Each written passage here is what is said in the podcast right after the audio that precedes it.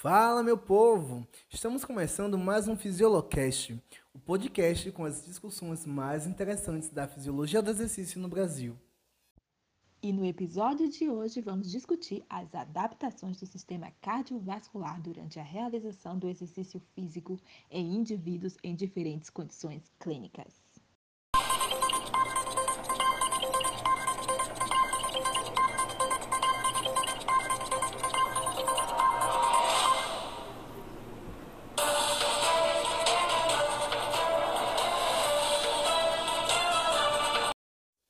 Bom, é isso aí. Vamos contextualizar o nosso objeto de estudo de hoje. Nosso caso clínico envolve as respostas cardiovasculares durante exercícios dinâmicos realizados por quatro indivíduos do sexo masculino, de mesma idade, mesmo peso e mesma altura. E afinal, com tantas medidas iguais, o que finalmente esse povo tem de em comum? Eu te digo agora situações clínicas com limitações ou adaptações específicas. E o que isso significa? Que esses indivíduos são diferentes em relação à inervação do coração e de vasos sanguíneos, em relação à massa muscular ativa disponível para a realização do exercício e a eficiência do retorno venoso. Vamos conhecer os nossos meninos de hoje? Vamos chamar carinhosamente de H1 o homem quadriplégico que sofreu uma lesão espinhal que resultou em perda de controle motor simpático abaixo do nível da lesão, sendo que a inervação parasimpática para o coração foi mantida.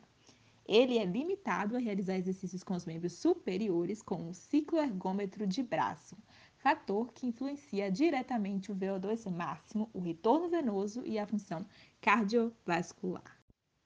O nosso querido H2 é um transplantado cardíaco. Ele pode ser diretamente comparado com um indivíduo quadriplégico e vamos entender o porquê. O coração doado não possui nem inervação simpática e nem parasimpática. Porém, diferentemente do indivíduo quadriplégico, o transplantado tem preservada toda a função motora, possibilitando o funcionamento normal da bomba muscular, o uso de mecanismo de Frankenstein e a realização do exercício em maior nível de intensidade. O nosso H3 pode representar grande parte do Brasil, um indivíduo sedentário que não apresenta limitações significantes.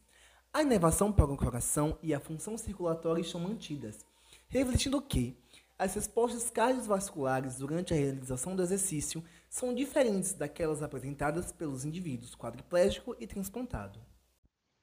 E por fim, mas não menos importante, o H4, um atleta de resistência que apresenta adaptações respiratórias e cardiovasculares induzidas pelo exercício. Comparado aos outros, esse atleta desenvolveu maior volume sistólico, débito cardíaco e aumento de oxigênio durante o exercício, sem alterações na frequência cardíaca máxima.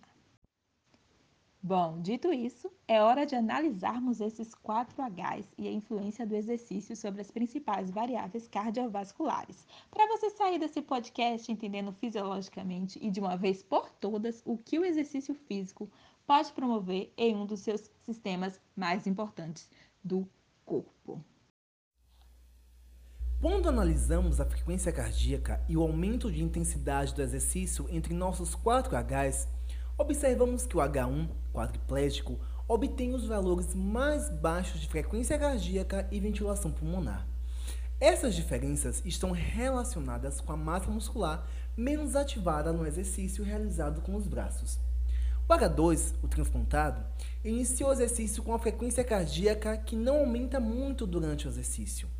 Isso acontece porque em transplantados a frequência cardíaca de repouso é elevada, mas Durante o exercício é notado certo atraso gradual para atingir a frequência máxima. Pós-transplantados apresentam frequentemente descondicionamento físico, atrofia e fraqueza dos músculos, e uma menor capacidade aeróbica decorrente da desnervação do coração. O coração desnervado não consegue acelerar prontamente para atender às maiores demandas da atividade física. E o água 4, atleta, devido ao treinamento físico, tem uma frequência cardíaca diminuída em repouso. O treinamento de endurance coloca o coração sob maior influência hormonal da acetilcolina, o hormônio parasimpático que torna mais lenta a frequência cardíaca. As adaptações fisiológicas aos exercícios permitem um volume de consumo de oxigênio mais alto em exercícios mais intensos, né, Wesley? A ausência de adaptações morfofuncionais provocadas pelo exercício, como acontece com, a, com o H4 atleta, caracteriza o H3 sedentário a ter maior necessidade de oxigênio e menor volume plasmático para uma determinada carga de esforço. A frequência cardíaca alta é uma característica frequente para essa população. O coração precisa fazer mais esforço a um mínimo sinal de exercício. Quando comparamos nossos 4 Hs em relação ao volume sistólico, classificamos que o H1 quadriplégico possui um valor sistólico baixo e frequente, sem curvas altas nem bruscas de alteração. Uma das hipóteses para esse fenômeno pode ser o fato que a massa muscular quantitativamente menor dos membros superiores, únicos ativados pelo exercício desse indivíduo, reduz o influxo para o centro bulbar de controle cardiovascular.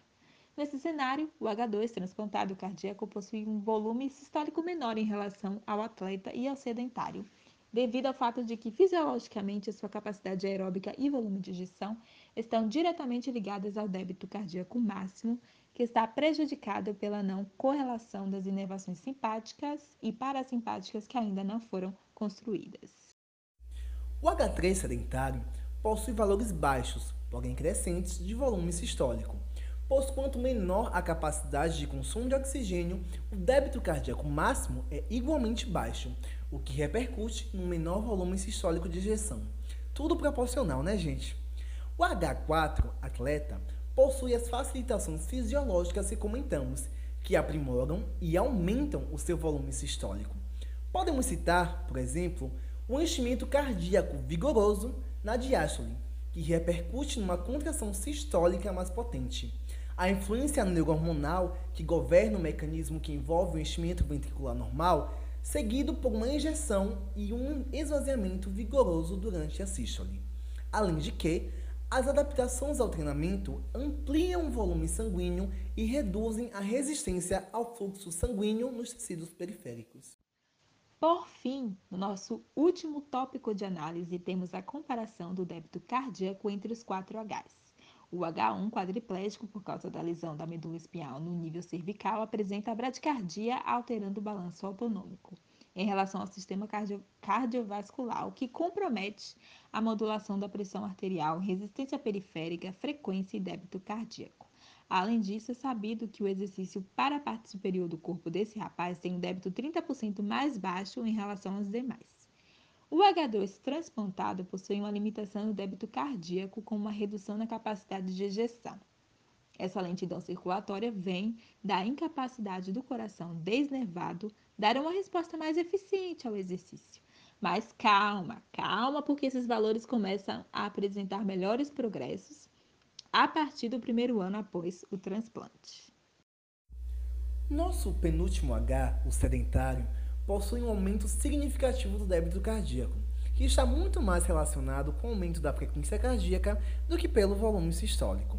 E por fim, o H atleta tem um valor de débito cardíaco alto vinculado ao alto valor do seu volume de ejeção sistólico, visto que a sua frequência cardíaca não possui valores elevados suficientes para interferir na equação do aumento do débito cardíaco.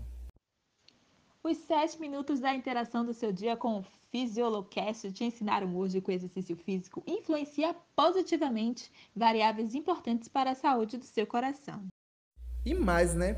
Mostrou que pessoas em diferentes condições podem sim praticar atividade. Então vamos, que ainda dá tempo. Até a próxima! Aprender sete minutos é bom demais, hein, Wesley? Esse foi mais um episódio do Fisiolocast o podcast com as discussões mais interessantes da fisiologia do exercício do Brasil. Até a próxima! E por aqui finalizamos nosso podcast. Equipe composta por Ana Clara, responsável pelo roteiro, Jéssica, responsável pelas perguntas e pela gravação, Karine pela edição e Wesley pelas perguntas e gravação. Um muito obrigado e até a próxima.